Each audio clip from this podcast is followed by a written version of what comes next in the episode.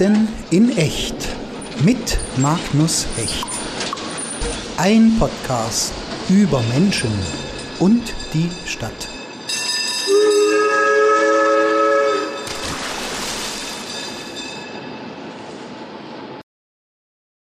So, jetzt geht's auch wirklich los. Herzlich willkommen zu einer neuen Folge von Dresden in echt mit Magnus Hecht und heute mit Tom Herold. Ja, Herzlich hallo. willkommen. Hallo.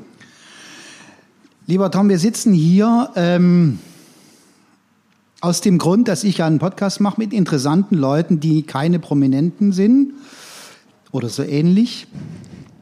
Und ich muss dir sagen, ich habe dich das erste Mal kennengelernt über eins deiner Werke. Da war in der Galerie Adam noch auf der Luisenstraße hinten. Erinnerst du dich daran? In der alten Post gab es mal so eine Galerie unten drin. Auf welcher Straße? Auf der Luisenstraße hinten. Und da, äh, gab's so ein, gibt's so ein Gebäude, wo so die alte Post drinne war. Und da unten im Erdgeschoss war so ein Ladengeschäft, die hieß mal Galerie Adam, neben der Talstraße. Und da war eine Schreibmaschine, wo auf den äh, Knöpfen sozusagen keine Buchstaben waren, sondern so Federn oder so Kleinigkeiten, die man so gefunden hatte. Weißt du, konnte man sozusagen nicht schreiben, aber man konnte ähm, träumen. Das war nicht von mir, du. Ach, das war gar nicht von dir. Ah, jedenfalls, das fand ich toll und irgendwie hattest du was damit zu tun. Ich hatte aber hier was mit einer Schreibmaschine stehen gehabt. Ah, Wo okay. ich meine, äh, als ich hier ins Haus eigentlich so intensiver reinkam, hatte ich eine Ausstellung komplett und da habe ich viele aus dem, also ich war beim Todi im Ostkongo und da habe ich einige Installationen hier stehen gehabt und dann auch eins mit einer Schreibmaschine. Ah ja, okay. Ja. Ah, dann habe ich dich falsch in Erinnerung, aber das äh, trotzdem verbinde ich das mit dir und ich glaube, das ist auch nicht ganz Weil das falsch. hätte ich auch gewusst, ich weiß schon ungefähr, wo ich ausgestellt habe. Ja, ja, Die ja. Adam, ich kann mich kaum erinnern, aber das wundert mich, dass ich Ja. nicht mal weiß, welche Da war gegenüber ähm, gab es mal eine Bar, die hieß Sayang Bar. Das hat die äh, Sylvia, glaube ich, hieß die versucht aufzubauen. Und das war dann so ein Umfeld an, sag ich mal, äh, Neustadt, Bohem, äh, alte Ach, im Sonnenhof. Nee, dann auf der Luisenstraße auf der- ja, ja. Und da irgendwie, das war so eine Clique, wo ich dachte, da hätte ich dich jetzt rein vor, äh, Und dieser sortiert. Janbar, das ist mir bekannt und trotzdem kann ich es gerade nicht Ja, zuordnen. nee, dann äh, nicht, ja. popeln wir da nicht Ich habe sinnlos so rum. wieder im Kopf, wo die Bronx war auf der Luisenstraße. Aber dann fangen wir noch mal äh, von vorne an äh, zu deinem Namen. Nennt dich jemand Thomas eigentlich? Doch, doch. Dass das jetzt so dicke gekommen ist mit Tom, ist nur weil, also auf dem Wagenplatz waren schon so viele Thomasse. Da habe ich dann gleich, bin ich gleich eingesprungen, weil hier, die können sich ja nicht einigen, die anderen Thomasse. Ja.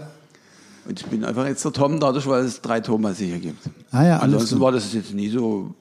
äh, Nee, als Kind haben sie mich schon mal Tommy genannt, das wollte ich dann irgendwann nicht mehr. Ja. Dann gab es ja die Rockoper Tommy, da- dann hätte ich vielleicht nichts mehr dagegen gehabt, aber Ja. also die gab es vorher auch schon, da war ich ja zehn schon, ist das rausgekommen. Aber Okay, ehe okay. es an, in meine Ohren kam, drang. Und gibt's was zu Herold zu sagen? Na, alt, mit einer der ältesten Berufe auch. So. Ja, der Verkünder. Ja, auch der Bote halt so, Ja. die Post halt so, Ja, schnelle ja. Post so. Fand ich cool, weil ich auf dem Inka-Trail war, die haben so auch Herolde genannt, so. Die wie- Staffellauf ähnlich haben die die Post. Sehr schnell waren die. Ah ja, okay. Auf mehrere tausend Kilometer, weil die immer nur vier Kilometer gelaufen sind und dann gab es Wechsel. Ah ja, und dann haben die, was haben die dann übergeben? Nur auch einfach Botschaften, aber schon für wichtige Leute. Ja, ja. Also vielleicht nicht nur für den König, aber Ja. für viele. Okay, da warst du also mal auf dem Inka Trail. Genau. Und freute mich, dass es dort auch Herolde gab. Nee, das ist schön. Also, ähm, und wie hat's dich nach Dresden verschlagen? Ich bin aus Dresden. Verrückt. Ein echter Dresdner. Ich bin ein echter Dresdner. Ja, ja. Okay. Ich bin immer kurz nur weg gewesen, war ein halbes Jahr in Lateinamerika oder ein Jahr an der Ostsee bei einer Töpferin gearbeitet. Ja. Und im Kongo und auf Madagaskar. Ja, aber das, ist ja, das ist, war ja nie sehr lange. Aber dazu kommen wir nachher nochmal.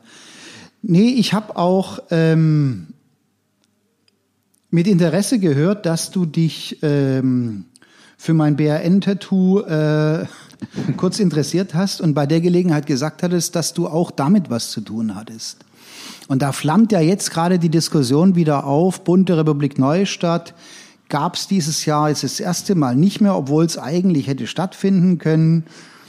Muss man das retten? Was ist da eigentlich los? Und du hast ja aber mit den Anfängen vor allen Dingen zu tun. Kannst du da mal das erzählen, bitte? Na, ich habe ja das Raskolnikow gegründet mit zwei Frauen und dadurch waren wir automatisch mit integriert. Also haben ein Programm sozusagen immer mitgeboten zur BRN.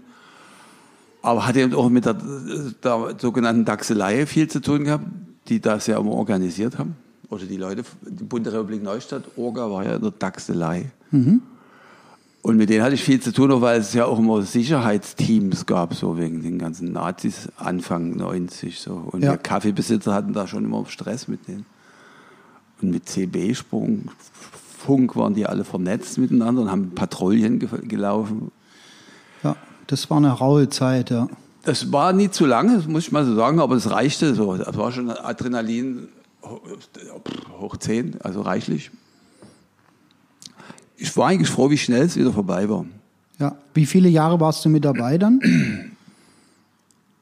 Also Raskolnikow, ich habe es gegründet, die, die erste, die erste Frau, die mit, das mitgegründet hat, die Harriet, die war ganz schnell weg.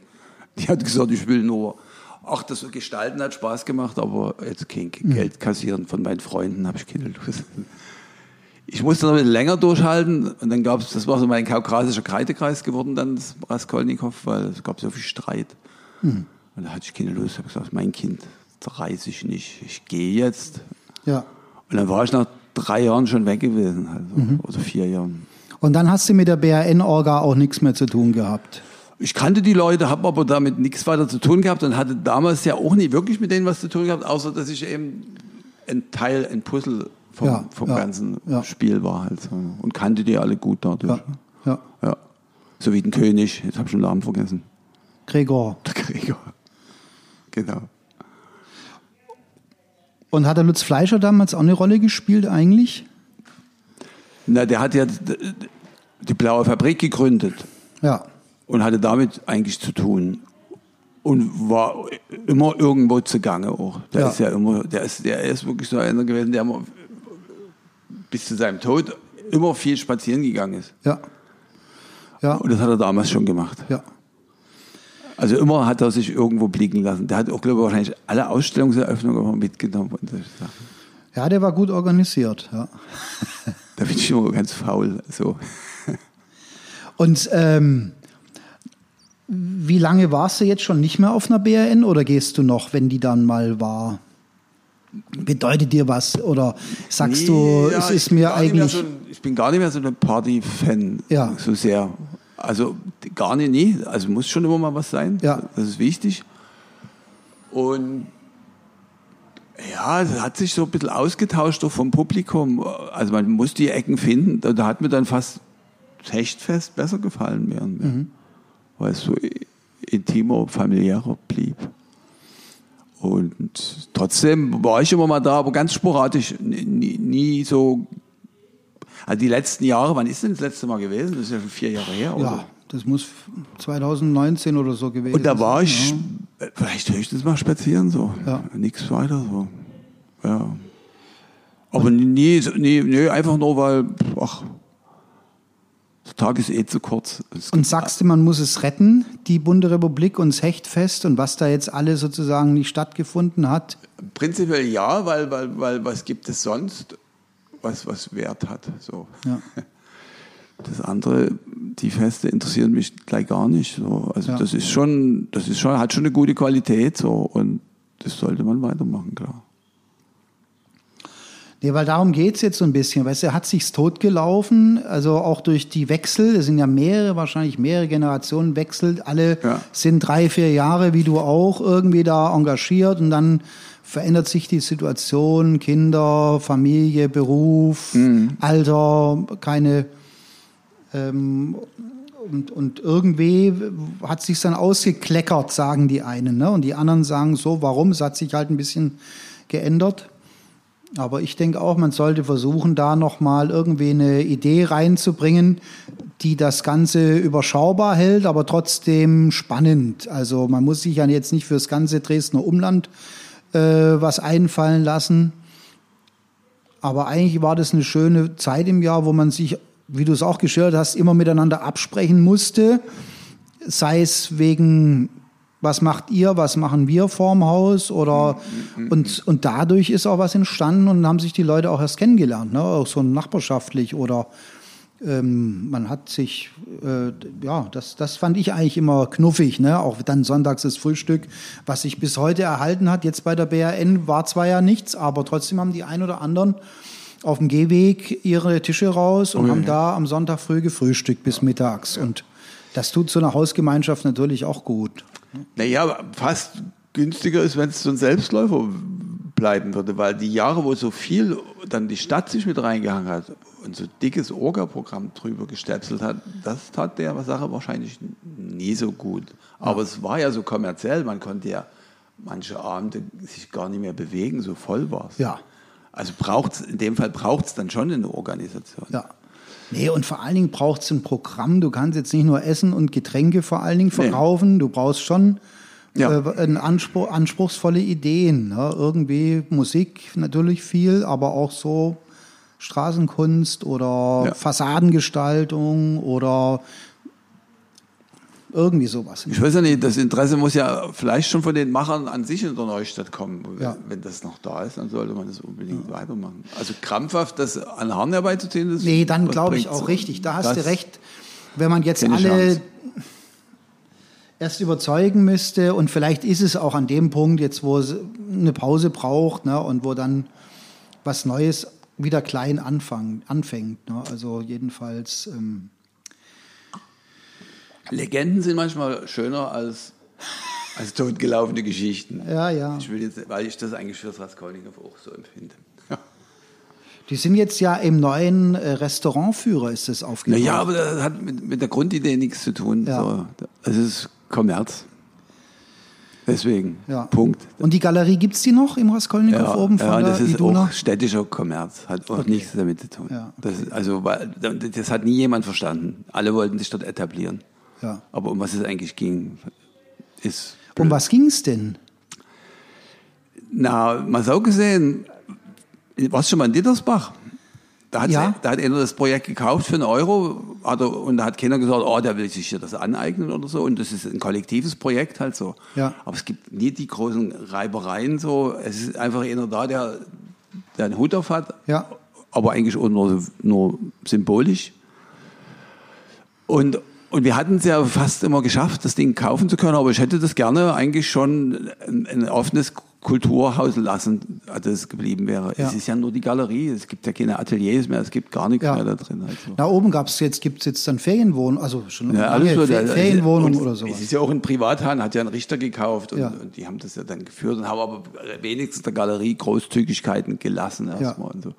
Und das Kaffee, was aber auch normal ist, aber ich hätte gerne so ein, also eine eher ein Trotzdem gehabt, auch so. Mhm. So in, in der Art, eine urische Kneipe halt so, wie es mal war. Und gut, die, Küche, die Küchenqualität, da bin Ja. ich immer dafür. Ja. Die, dass die steigt, die Qualität.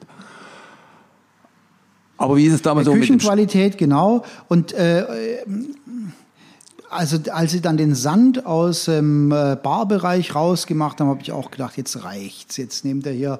Aber das fand ich okay, das war ja nur eine Notlösung. Keiner weiß ja die Geschichte, warum da Sand drin ist. wa- Warum war da Sand drinne? 15 Jahre, 20 Jahre, 25 Jahre? Weil, weil wir aufmachen wollten und wir hatten es nie geschafft, einen Fußboden abzuschleifen. Da war ein original schöner Holzfußboden drin Ah, okay. so von 1870. Und da habe ich gesagt, ach, ich habe da in Westberlin so eine Kneipe gesehen, da war Sand drin. Das ist jetzt nicht auf unserem Mist gewachsen, auf meinem. Ja. Komm, wir machen das jetzt auch. Und dann war das, das die Nummer eins fürs Raskolnikow erstmal. Nee, Okay. schon noch mehr, auch was wir so selber gestaltet haben, aber der Sand Ja. war irgendwie sehr wichtig geworden. Naja, und hat ja auch zur Neustadt gepasst, ne? Ja. weil das ja drunter alles Sand ist. Und ich weiß ja dann noch, dass im, in, der, äh, im, in der Planwirtschaft oder sowas und so weiter war ja auch Sand am Anfang, als die noch vorne drin war. Ja, weiß ich gar nicht. Und ich hatte dann aber immer Angst gehabt. Ich hatte ja wirklich, ich wusste ja noch nicht so viel vom Kapitalismus. Ich dachte, wenn die da die Kneipe das rauskriegen, dass wir das von denen geklaut haben, die Idee, da kriegt man dann Ärger. In West-Berlin. So ein Quatsch ging mir dann auch noch durch den Kopf. Berlin. Genau, in West-Berlin. Ja, Hauptsache, du hast den Sand dort nicht geklaut. Ne? Nee, no. Wer weiß, wo die das her hatten. Und das war wiederum. viel Arbeit. Man musste den auch alle, eigentlich alle vier Wochen raushauen. Ja, okay, okay. Also es hat nicht gereicht, den durchzukehren. Zumal wir ja die Haustiere, also Katzen, eigene Katzen waren da unterwegs. Ach die haben dann natürlich auch Katzenklo. mhm. Aber auch Hunde, die, die Gäste mitbrachten. Konntest Ja. du auch nie verhindern, wenn die da mal reingepinkelt haben oder noch mehr. Oder. Ja gut, bei so einer Bar in den Anfangszeiten, in den wilden äh, Ende 80er und Anfang 90er, kann ich mir schon vorstellen. Und der Straßendreck und, und, und. Das war dann immer, wenn man dann keine Zeit und Lust hatte, war es dann nicht mehr schön. Du, aber das war doch eine Besetzung ganz am Anfang, oder nicht? War das eine regelrechte Ja, ja. Hausbesetzung? Nee, das war eine, so eine stille Besetzung. Aber das Ja. war schon eine coole Nummer. Das war ja 1987. Ja.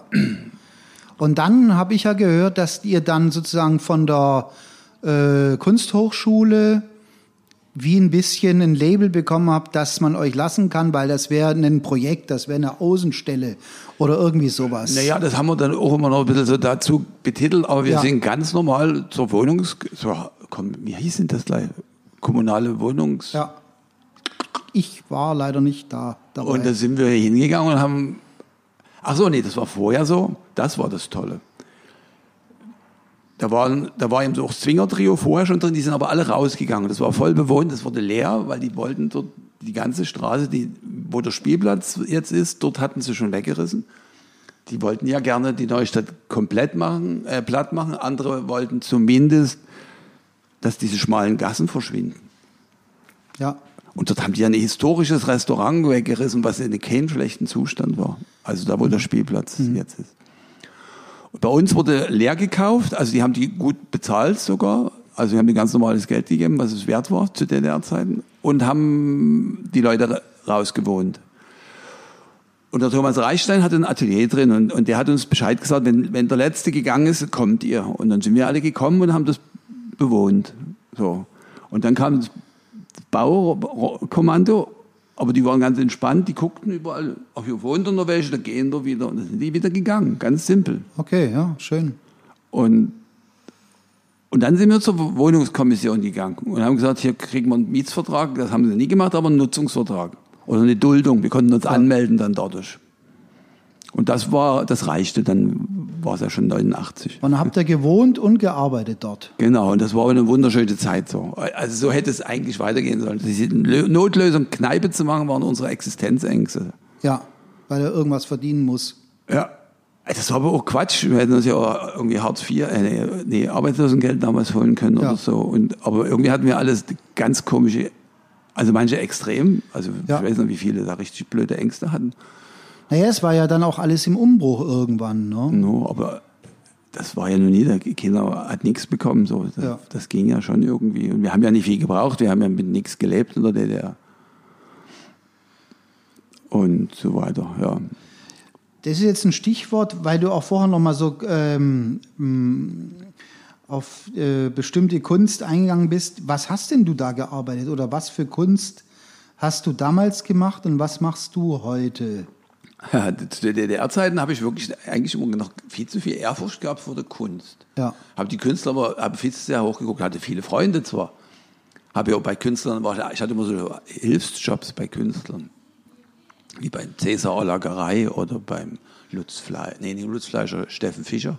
Ja. Also auch kein Fleischer, sondern Fischer. Ja. Und ach ja, und bei der Dürde Michaelis, bei der Töpferin, da habe ich aber richtig gearbeitet. Also. Aber damit man vor, vor der Stasi in Ruhe gelassen wird, wegen einer Anstellung. Also. Und habe eigentlich Keramik gemacht. Es war aber so schwierig, eine Lizenz zu bekommen, außer so eine Markterlaubnis zu verkaufen. Mehr hat man nie bekommen. Und da war ich aber gedeckelt damit, so. weil das hat keiner kontrolliert, wie viel du vom Markt verkauft hast. Verstehe. Mhm. Aber an die Kunst habe ich mich, ich habe schon auch ab und zu mal Kunst gemacht, also Keramik dann aber mehr. Und auch schöne Sachen stehe ich immer noch dazu, denke immer, Mensch, cool, was du damals gemacht hast. Aber bin nie in die richtige Kunst eingestiegen, habe dann eigentlich erst nach der Wende. Da hatten wir ein Franzosenprojekt vom Raskolnikow und da habe ich dann einfach mitgemacht. Installation Schrottplastiken und solche Sachen. Ja, schön, ja. Und dann langsam die Malerei noch mehr und mehr mich probiert und ja. Und immer wieder mal Keramik auch. Aber Installation mag ich schon so am ehesten. Da bin ich am routiniertesten, sagen wir mal so. Okay. Ja. Und heutzutage? Naja, jetzt hat es ein bisschen, ist halt ein bisschen eingeschlafen, als Zeitmangel. Ja. Aber nie, nie. Also irgendwie, ja doch, ich fange gerade an, ein bisschen zu ent- entmisten zu Hause, weil ich habe so viel gesammelt, auch was ich für Installationen immer nehmen wollte. Merk so, das kannst du abhaken, lass mal jetzt, mach dir mal ein bisschen Platz. So viel Installation kriegst du nicht mehr hin. Nee, das muss so frisch sein. Man, Ja, ja. Manchmal ist es so schöner, man findet es und dann baut man es. Ja, es ist eine Inspiration, manchmal so kenne ich es auch, dann schnappt man sich was und wenn aber dann irgendwann ist der Inspirationszenit überschritten und dann ist schon Genau. Ja, dann wird's äh, dann ist so eine wehleidige äh, so ein wehleidiges Objekt, was einen immer an, anschaut und ein schlechtes Gewissen macht. Ich bin nur auch ein brennender Ökologe halt so, deswegen mag ich natürlich auch eigentlich auch mit Recyclingmaterial am liebsten zu arbeiten. Eigentlich, das ist natürlich auch noch ein Grund. Ne? Mhm. Ja. Ja, und dann habe ich ja jetzt gesehen, deine Fotos, das ist ja auch nicht schlecht, sage ich mal. Aber das ist auch selber beigebracht, dann Fotografie. Und da gibt es jetzt im Moment nämlich eine Ausstellung im Weltclub, liebe Hörerinnen und Hörer, mit äh, Fotos vom Tom Herold aus Madagaskar. Also hauptsächlich eben Personen, die du dort eingefangen hast, Situationen auf der Straße, aus dem Alltag. Porträts im Porträts, weitesten Sinne Porträts. So hat mich ja dann am meisten interessiert. Das war aber auch so, die waren so sehr, sehr offenherzig so Ja. dafür. Nee, man sieht da schon auch äh, wirklich beeindruckend, also finde ich, nah, nah kommt man den, Ja. den Menschen Ja. durch deine Bilder. Ja, ne? ja. Ja, ja, nee, ich habe zwar 1980 schon mal mit analog ein paar Jährchen gearbeitet. Das habe ich dann aber eben gelassen, habe dann mit Keramik angefangen. Und aber dann habe ich ein bisschen, habe ich immer noch den klassischen Blick. So. ja. Aber eben die nur, das stimmt nicht. Ich merke schon so, ja, warum ist das so? Ich mag dann immer mal gucken, was die Neuen, so wie die damit umgehen. Manches finde ich so schnottrig und rotzig und sowas. Verstehe es dann nochmal neu und probiere dann auch selber aus und merke, ah, so interessant. Nee, nee, kannst du schon auch mal machen halt. Es muss nicht alles so, so klassische Stil, so wie der Günter Starke zum Beispiel, so Ja. Bildaufteilungen, so bestimmte. Formordnungen und so. Das Was ist die alte Schule. ist. ja, nee, sicher, sicher, aber sicher. Ich finde es immer noch natürlich eine, eine ganz andere Herangehensweise als das, was heute ist, wo du gar nicht mehr weißt, was alles bearbeitet ist und was sozusagen äh, no, also vorneweg da war, was wurde eigentlich aufgenommen no, und was ist, äh, das hat manchmal, glaubt man sich schon fast gar nicht mehr. Ich habe mich noch schwer mit der ganzen neuen Fotobearbeitung. Ja. Die, die geht so einfach am Computer. So. Also das, was man im Labor ge- gemacht hat, so ist für mich spannender nach, Ja. nach wie vor, obwohl ich es auch nie mehr mache. Ja. Das ist schon ein Riesenaufwand.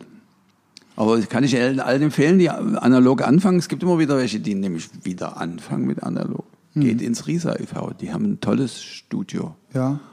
No, genau, na klar, weil das hat natürlich auch eine andere, mh, löst andere Gefühle aus, jetzt bei einem selber, der man es macht. Ne? Ja. Diese, diese Befriedigung ist, äh, glaube ich, anders, als wenn du jetzt im Computer oder gar auf dem Smartphone ähm, die, die, die Helligkeit runter hoch und äh, vor aus dem Sonnenaufgang einen Untergang gemacht hast und ähm, die Schatten nochmal wegretuschierst. Das, ja, ich, äh, ich mach's jetzt, will es jetzt nicht verächtlich machen, das ist natürlich auch eine ganz äh, krasse Sache, aber jetzt mit so einem Labor zu arbeiten und sich da reinzuarbeiten und dann, Das ist aber auch wie, wie zu langer Weg, mal so gesehen. Ich war da auch nur, ich habe aber auch das, das pure Foto auch gemacht. So. Ja. Und nach wie vor auch, obwohl ich schon mit der Fotobearbeitung immer was mache, aber auch nur ganz einfach. Ich mag schon bei- beim Blicken, beim Gucken eigentlich das Foto schon bekommen zu haben. Halt so. ja, Das ist ja. mir immer am liebsten so. Ja, aber viele, ich meine, also gibt ja einige, die analog totale Fans waren, wie Wenders hat auch lange gesagt, ich mache das nie so. Und jetzt ist er bei der ganzen modernen Filmtechnik vorne an halt. ja, so. völlig angekommen. Ne? ja, ja. Der Harald Hauswald, den kenne ich auch viele. So. Der Fotograf, der hat auch ewig analog fotografiert. So Berliner Typ, der im Underground cooles Zeug gemacht hat. Jetzt macht er auch mit dem Smartphone deine Fotos. Nee, klar, das hat, das hat andere Reize. Ne? Aber ihm sagt er ihm auch wegen den Schnappschüssen. ja, eben, du bist eben, du siehst was und zack. Mit der Kamera bist du erwischt schnell. Ja. Da kannst du dann, das ist dann schwierig. Und das war in Madagaskar so schön, das war nicht so schlimm. Die waren da offen. Ja. Wo ich im Kongo war, war es nie so. Da habe ich fast eine, eine, eine Schlacht in der Bar erlebt, weil Weil du jemanden aufgenommen Nee, nee, hast. das war mein, mein, mein Dolmetscher. Hat ein Bier mal getrunken, da war der gleich betrunken und dann hat er irgendwie mutig die Kamera gezückt von mir. Und, oh, und weil die da immer so mit ihren Freundinnen hingehen, heimlich, da haben die irgendwie hauptsächlich deswegen Angst, dass das Foto das dann ja, dass das dann enttarnt. rauskommt. das ist so schon. Aber auch auf der Straße, das war immer schwierig. Okay, aber Madagaskar, da sind ja wahrscheinlich noch seltener ähm, Besucher äh, und Besucherinnen als im, im Kongo. Obwohl, Nee, nee, nee, da wo ich war beim Todi mitten in so einer Dschungelstadt, äh, die haben noch mehr, also gut, dort gab es ein paar NGOs und so, Ja. GEZ hat da gearbeitet, aber Touristen gar nicht. okay. Und Was da, hat euch dann dahin verschlagen? Also Todi, das Todi hat dort gearbeitet als Ja. Förster und hat nur gesagt, "Ma- wenn du willst, kannst du dich einladen, kommst du mal. Und dann habe ich mir auch so gedacht, pff, Vierteljahr, was, warum habe ich das gemacht? Es war trotzdem interessant, aber es war Stress vor dem Herrn. ja, Äh, So, warme, so einen warmen Ort habe ich noch nie erlebt. ja. Also es war immer irgendwie 36 Grad. Ei, ei, ei. Und, und nachts, es ging nie runter. Zum Glück war Regenzeit. Dadurch- das war mal ein Segen. Na, ist aber alles voll mit Pfützen dann, so stelle ich mir es vor. Ja, aber es war irgendwie dann, das hat mal eine Stunde geregnet oder das hat mal eine halbe Nacht, aber es war dann immer alles weg wieder. Aber Pfützen, ja, ja. Schlimmer, die Straßen verschwinden ja dann regelrecht. Und die Technik, die Straßentechnik ist oft sehr einfach. Okay, hm. keine Lösung. Wenn es trocken ist, staubt und wenn es regnet, schwimmt dir alles weg. Und was hast du dann gemacht das Vierteljahr? Hast du mitgeholfen? Nee, ich oder? habe eigentlich ganz viel fotografiert. Ja. Es ging da, ich hatte einen Fotoauftrag sozusagen für den Minister da von der, von der Union, die, von der, vom Bundesland. Nee, das war dort eine Provinz. Ja. ja Ah ja, okay. genau. Okay, also da hattest du auch die Aufgabe und der Todi war, hat den Wald, den Regenwald wieder aufgeforstet. Naja, der hat auch äh, landwirtschaftliche Lösungen mitgesucht. Halt, Ja. ne? Und durch den Bürgerkrieg haben die es möglicherweise auch ver, ver, verlernt, aber an sich auch gar nicht richtig gelernt, weil die mitunter dort im Dschungel einfach vom Wald gelebt haben. Ja. Und durch den Bürgerkrieg keine Lust mehr hatten anzubauen, weil egal wer gerade kam, ob es die Rebellen oder die Armee war, wurde geplündert. Und dann sind die alle nur noch jagen gegangen. Ja. Und Todi wollte den dann so wie Kaninchenzucht überstülpen. Ja, Sie ja. gewinnen dafür und Gemüseanbau und all solche Sachen. Das hat er auch gemacht. Also nicht nur, nicht nur Waldbepflanzung. Und das war ja für den Verein Ranuala oder war Nee, das war, da hat er einen richtigen Job gehabt bei der GIZ, Okay, Gesellschaft, ah, bei der GIZ, ja. Gesellschaft für internationale Zusammenarbeit. Also einen Todi werde ich dann auch mal hier vor den Podcast ja, ja, mach das mal. zerren das ist und nochmal schildern lassen, Ja, ja. was das war. Und Ranuala, die haben verschiedene kleine Reststücke Regenwald gerettet sozusagen. Und wir sind auf der Suche nach neuen Reststücken. Und dann muss da auch mit denen ein Vertrag kommen. Und, ja. und das wird dann schwierig. Also das ist viel Arbeit. Also die werden aufgekauft von dem. Nee, nee, nee, das Verein. muss dann, dann die, die, die Dörfer, die Gemeinde, die Chefs dort aus der Region müssen interessiert sein, Ja sagen und müssen aber einen eigenen Verein auch haben und müssen auch das Know-how ein bisschen mitbringen. Das ist nicht so viel, aber, Ja. aber ein, ein Stück müssen die schon dann auch Buchführung machen. Ja. Weil wir kriegen das Geld irgendwo her und nicht nur Nord-Süd-Brücken, aber die sind alle bürokratisch. Ja, und, klar. Und wir müssen da genau abrechnen können. Also über den Verein äh, werde ich mich dann auch nochmal unterhalten. Das ist nämlich wirklich auch spannend. Aber okay, vom Prinzip her verstanden. Geht um Wald in Madagaskar. Nochmal ein bisschen zurück aus Madagaskar wieder nach Europa, nach Dresden. Was findest du gut hier und was schlecht?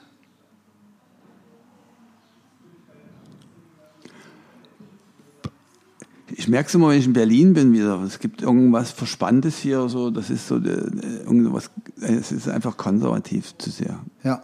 Aber es gibt eine nette Szene und eine nette ist auch das falsche Wort dafür, eine sympathische, die, die, die auch gut was macht halt.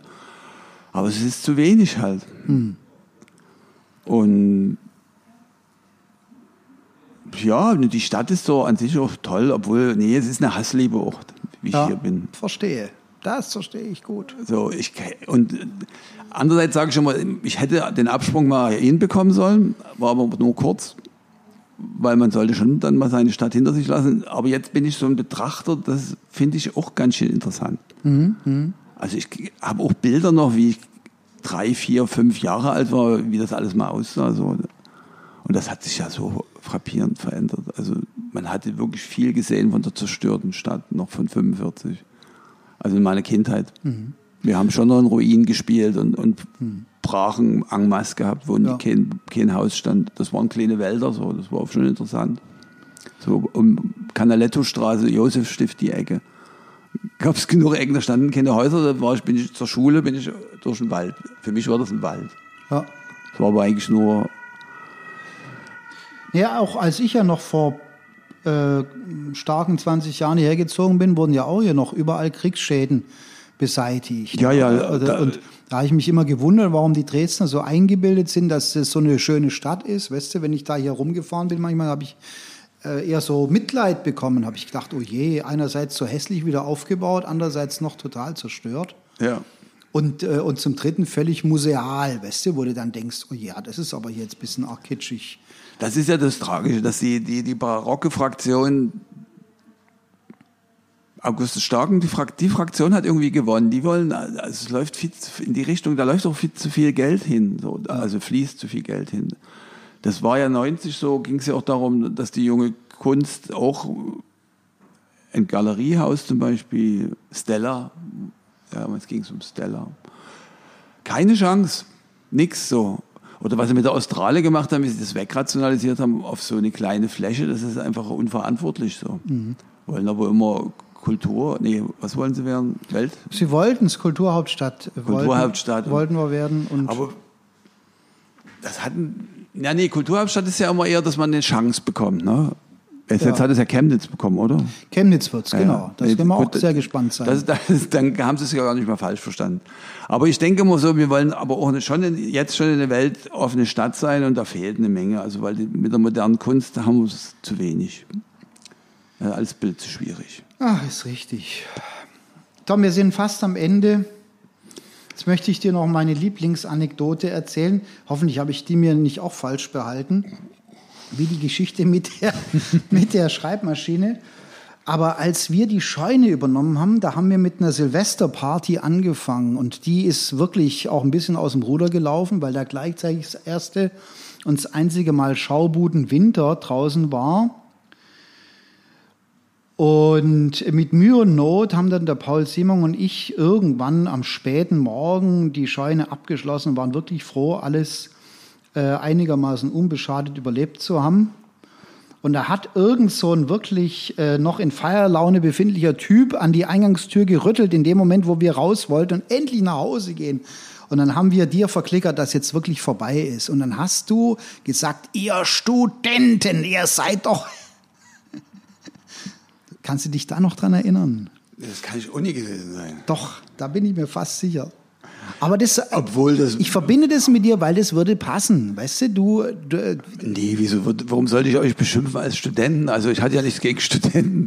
Deswegen, also, aber wir waren so die, weißt du, die, äh, dass jetzt sogar die Scheune zumacht, obwohl Aber du musst mich erst ja mit jemandem verwechseln, weil um halb hast- neun ist. Du hast ja gedacht, dass ich dort diese Schreibmaschine ausgestellt habe. Da hast du ja vielleicht auch ein, ein Gesicht dazu. Also dann gibt es vielleicht noch jemanden, der dem eher entspricht. Ja, vielleicht. Also müssen wir den nochmal suchen und auch vor einen Podcast zerren. Aber ich bin mir, also äh, das, das lösen wir jetzt nicht auf. Aber ich, Ja. äh, ich hatte dich, ähm, und das fand ich sehr respektabel, weißt du, weil das mir natürlich auch ein bisschen peinlich war, dass wir schon halb neun sozusagen abgesperrt haben und die Party vorbei war. Ne? Und Aber vielleicht war es. Ne? Am Ende war ich da auch enttäuscht, weil ich noch was erleben wollte. das so, genau. war das so 90, 91, 92? Nee, das war 2007. Ach 2006 auf 2007. Ach Gott, was war denn da? Das, Da war ich ja schon auf dem Wagenplatz. Da bin ich eigentlich gar nicht mehr dahin gegangen. ja, okay. Nur noch, wolltest du noch einmal gucken und dann warst du enttäuscht.